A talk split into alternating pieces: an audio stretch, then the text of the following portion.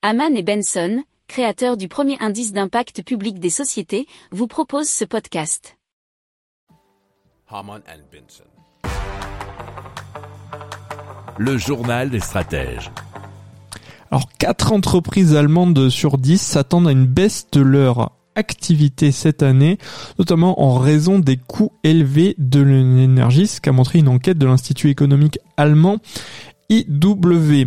Et euh, bah, causé, vous, imaginez pourquoi, notamment en grande partie au risque de pénurie de gaz puisque les prix restent assez élevés et euh, les perturbations dans la production ne peuvent pas être exclues. Alors l'Institut a aussi mené son enquête auprès d'environ 2500 entreprises et ajoute qu'on ne pourra évaluer l'étendue des problèmes pour l'hiver prochain qu'au cours de cette année.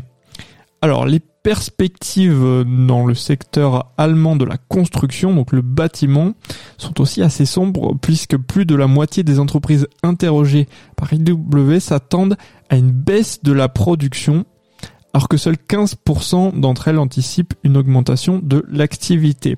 Il faut savoir qu'en économie, eh bien, euh, quand on se penche euh, sur euh, on va dire sur des prospectives, eh bien savoir un petit peu ce qui se passe dans le monde du bâtiment, c'est assez proche de ce qui peut se passer dans l'entièreté de l'économie.